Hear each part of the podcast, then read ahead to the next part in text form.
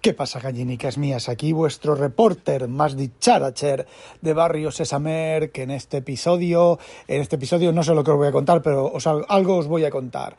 Eh, mientras, a ver, a ver, voy a ser literario. Aquí vuestro reportero más dicharachero de Barrio Sésamo, que este día os va a contar cosas muy interesantes, mientras a mis pies en el canal los neonúfares exponen sus blancas flores para que las abejitas realicen el acto de la polinización y el año que viene vaya a haber más nenúfares. Sí, y como pasó el otro día, el otro día, no, el año, el año pasado, el año anterior, es curioso ver a los patopollos, las chochas, fochas, chochas, qué manía con chochas. Eh, chochas es una cosa que aparece en las novelas de Julio Verne, que no sé qué tipo de, es un tipo de ave también, pero no sé, nunca me dio por mirarlo. Y si me dio por mirarlo, no me acuerdo lo que es ahora en este momento. Bueno, las fochas, las fochas de agua, eh, que son las cositas esas con el medallón aquí blanco, hay algunas que tienen medallón rojo, negro, ya no recuerdo. Bueno, el medallón blanco en el centro de la cabeza. Bueno, pues es curioso porque cuando están los nenúfares, que es cuando ellas crían, empieza la primavera, pues, a ver, las crías son una cosa negra con, la con un punto rojo en la cabeza, que eso tiene que dar una impresión de tóxico, a mí me da una impresión de que esos bichos, comerte un bicho de esos, puede ser lo más tóxico del mundo mundial.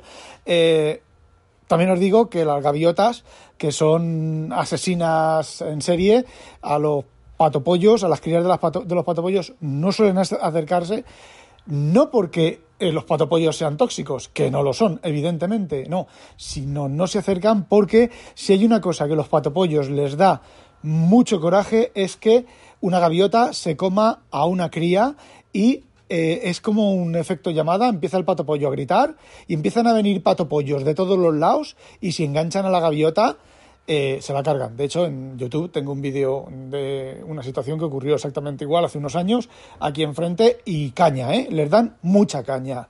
Y el otro día, ayer, eh, Inconvenient me dijo, hola Penny, me dijo que... A ver, os vais a pensar que Penny y Inconvenient están liados. Pues no, ¿vale? Ya está. ¿Qué iba a decir yo? Ah, que vio una madre defender a una cría de una gaviota.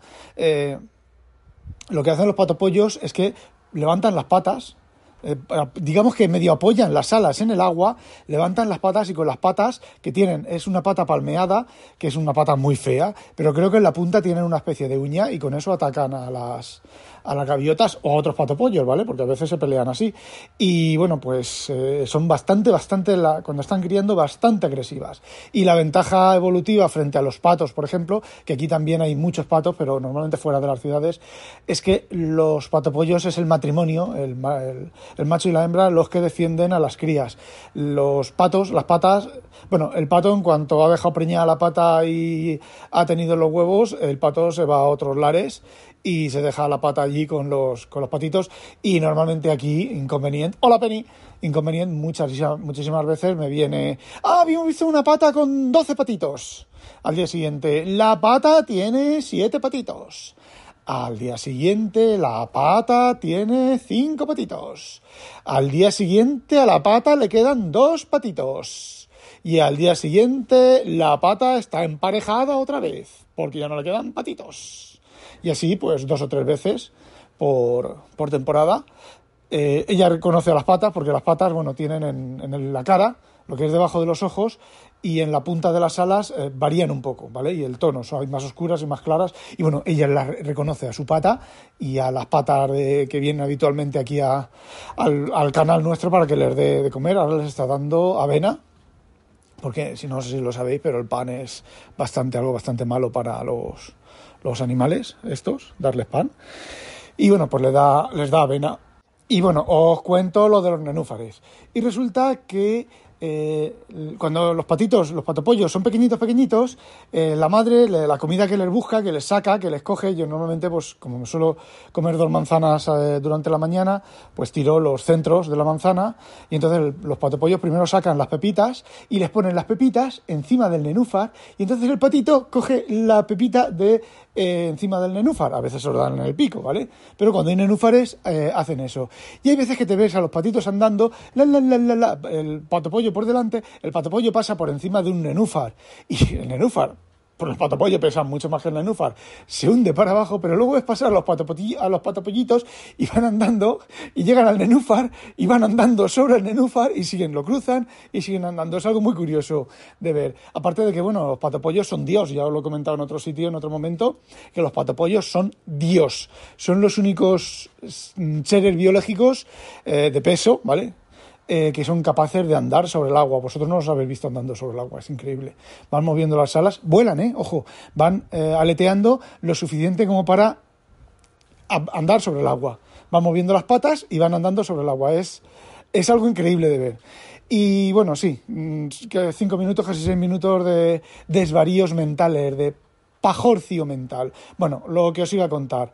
Twitter, Twitter está loco. Un día de estos cogeré un par de hilos de CREA de, Twitter y voy a ir comentando lo que dice la gente y las respuestas que da la gente, porque es que eh, está bien que tú no tengas eh, la misma opinión que la persona que ha puesto algo, eh, pero es que hay veces que, fijaos, hoy, porque hoy no, este fin de semana, una mujer tiene un problema que le compró al corte inglés un horno y tiene un problema con el horno y enlaza al corte inglés con el, fabricante del horno, que no me acuerdo ahora cuál es, y cuenta pues en su tweet, en un hilo de tweet, toda la historia del, eh, del horno, de cómo ni el, corte inglés se pasa la bola al fabricante y el fabricante se pasa la bola al corte inglés de un horno que es eh, un horno caro, ¿vale? Por lo que dice la mujer, lo que hace el horno y tal, es bastante caro. Incluso hay alguien ahí que le explica eh, cuál puede ser el error del horno que el fallo del horno, pero la cosa no es esa, la cosa es que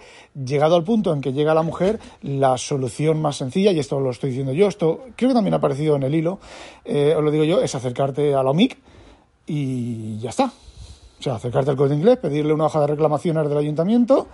Eh, normalmente cuando haces eso, yo por mi experiencia, porque yo lo he hecho, ¿vale? Yo he hecho las dos cosas. Me he acercado a la OMIC de, de mi pueblo, de mi ciudad, y he pedido una hoja de reclamación. Normalmente no te hace falta pedir la hoja de reclamaciones y rellenarla, ¿vale? Normalmente en cuanto haces eso, eh, cambian y te arreglan el tema, evidentemente si tienes razón. Hay por ahí gente muy loca, ¿vale? Que va con un teléfono. No, no, si el teléfono está perfecto, no le pasa nada. Y tiene un picado de que se le ha caído al suelo, un picado en el centro de la pantalla de que se le ha caído al suelo. Vale, pues no, no está en garantía, se te ha caído al suelo. Por mucho que digas tú que no, ese picado es que se te ha caído al suelo. Em, entonces, pues si tienes razón, automáticamente les cambia la cara. ¿eh? Y bueno, una hoja de reclamaciones tenéis que pedir la hoja de reclamaciones, pero que no os engañen. Os tienen que dar la hoja de reclamaciones del ayuntamiento. ¿Vale? Si vivís en Piticos de Burro de arriba, pues pone Ayuntamiento de Piticos de Burro de arriba, hoja de reclamaciones. Y es tres copias, ¿vale? Y lo tiene que poner en la hoja de reclamaciones, pone Copia para el comercio, copia para el ayuntamiento y copia para el denunciante. ¿Vale? No se pone exactamente esos textos, pero es así. Entonces, tú rellenas la hoja de reclamaciones, pones tu reclamación, bla, bla, bla, bla, en el comercio y te quedas, te quedas. Y esto es lo más importante del mundo, porque te suelen engañar, ¿vale? Te quedas con la hoja para el denunciante y la hoja para el ayuntamiento, ¿vale? Y dejas la del comercial, la del local y coges la hoja del ayuntamiento, te vas con tu hoja y la del ayuntamiento, te vas a la oficina del ayuntamiento, al, de entrada del ayuntamiento y dices, oye, dale entrada a esto. Y te ponen, entonces coge el ayuntamiento y sella tu hoja y su hoja, y se quedan con su hoja, pero que te la sellen con un sello de fecha. Y entonces, esa hoja que tú te quedas, que es el, la hoja para el denunciante, es tu justificante de que uno, has rellenado una hoja de reclamaciones en el local. Dos, has llevado la copia al ayuntamiento y el ayuntamiento se ha dado por enterado. Y luego, ya no recuerdo, es que nunca ha llegado a eso. ¿Vale? Lo más que hemos llegado ha sido a llevarlo al ayuntamiento. Eh, luego, el ayuntamiento creo que se tiene que poner en contacto contigo. Bueno, el, proceso puede seguir, ¿vale? Puede continuar. Eh, normalmente no continúa, porque normalmente el ayuntamiento llama al local y dice, oye, mira, este señor dice esto o esta señora dice esto. Y la ley dice esto otro, ¿vale? Y la, la, cosa es que te lo suelen arreglar, ¿vale? Y la opción de la OMIC es exactamente lo mismo. Tú llegas a la OMIC, hola, mira, tengo un problema con... Normalmente suele estar en los mercados, ¿vale? Suele ser una, una oficinita en, en, los mercados. Llegas y dices, mira, oye, mira, tengo un problema, tengo esto, me ha pasado esto con esta tienda, he hecho esto, he hecho lo otro, documentas las cosas, por lo menos las cuentas, documentas las cosas, me han dicho que esto, me han dicho que lo otro, me han dicho que lo demás acá, me han dicho que lo demás allá, que para patatán, y entonces los de la OMIC ya te van dando direcciones. Normalmente os, vuelvo a decir otra cosa. Yo tuve un problema gravísimo con la compañía de aguas, que es del ayuntamiento, y la OMIC es del ayuntamiento. Pero yo fui a la OMIC y le dije, oye, mira, me pasa esto. Me quieren cobrar por una arqueta homologada, me quieren cobrar, no sé, 200 euros, no me acuerdo, por una arqueta homologada. Y ellos me dicen o sea, por una arqueta, por la arqueta para cambiar el contador del agua, del agua eh, tienes que tener, tienes que sacarlo fuera y poner una, arqueta con, o sea, una puerta con una llave, ¿vale? Y me dice el. O sea, me dicen, no, que querían venderme la suya. Yo digo, no, no, a ver, yo tengo esta por 10 euros, que está homologada, ¿vale? Me ha dicho el ayuntamiento, me ha dicho el que me la vende, que está homologada por el ayuntamiento y no, y ellos estaban convencidos en que era la suya. Entonces yo cogí con la arqueta que ya había comprado y le dije, mira, esta es la arqueta que yo he comprado, está homologada con el ayuntamiento y Aquagest, hoy he dicho a la compañía, no me la quiere, me quiere vender la suya que vale no sé cuánto más y encima es peor. ¿Vale? Es peor que la mía. Entonces yo llegué a la OMIC y dije, bueno, empiezo por aquí, con vosotros. Si esto no se arregla, pues veremos a dónde llegamos. Porque, a ver, una cosa es que tú compres un elemento homologado y otra cosa es que compres un elemento de los chinos que no está homologado, ¿vale? Si está homologado, está homologado, punto, es igual de válido. Entonces, delante de mí, llamaron a la compañía de aguas, le dijeron, ya, es que el problema, si conocemos el caso, si el chico este ha estado aquí varias veces ya, conocemos el caso, es que la llave es diferente. Y entonces me dice, es que me dicen que la llave es diferente y que si el, chaval que lleva las llaves no puede abrir la arqueta, no va a tomar la lectura. digo, pues entonces es una cosa que tiene que discutir Aquagest con el ayuntamiento, que al final es el, mismo, a ver si es el primo del hermano del tío del alcalde, ¿vale? Eh, que no hubiera homologado el ayuntamiento esa otra arqueta. Dije, así que si está homologada, y me dijeron, bueno, ve y ponla porque no te van a poner pegar. Vale, pues bueno, fui y la puse y me han tomado el agua siempre, ¿vale? Porque luego dijeron, bueno, pues si no lleva llave no te va a tomar la lectura del agua. Y bueno, vale, pues eso es otra, otra historia. Cuando lleguemos a esa historia, me volverás a ver aquí. Bueno, pues cosas así, ¿vale? Y me he vuelto a ir de vareta. Bueno, pues resulta que yo no sé cómo, pero alguien ha metido ahí la política y ha metido a Vox. A ver, un horno, una instalación de un horno hecha por el corte inglés y un horno de, la marca, no me acuerdo qué marca, ¿vale? Eh, ¿Qué cojones tiene que ver iVox? La gente no entiendo cómo pueden eh, tergiversar y politizarlo todo. Que bueno, que por cierto lo que le han respondido, lo que respondieron al que había, al que había hecho eso. Pero a ver, ¿qué tiene que ver Vox con un puto horno que no funciona? Pues así está Twitter. Esperaros, esperaros, que aún hay más.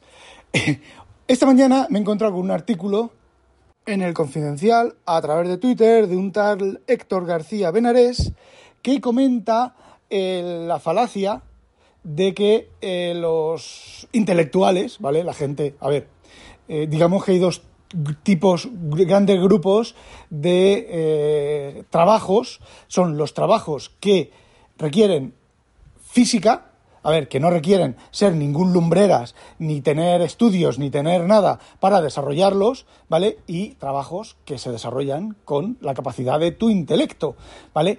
Y de nuevo, no malinterpreten, no estoy diciendo que unos sean inferiores o a otros, ¿vale? Ni mucho menos. Simplemente es así de claro. Una reponedora o un reponedor de, cosas en un supermercado, pues no tiene que saber física cuántica. Pero ahora, un tío que trabaje en un laboratorio de física cuántica tiene que saber de física cuántica, ¿vale? Eso está, está claro. Entonces, lo que la tesis del, del, articulista es que eh, los trabajadores de física cuántica, por poner un ejemplo, con lo, con lo bien que yo viviría reponiendo botes en un supermercado, eh, bueno, pues es muy fácil.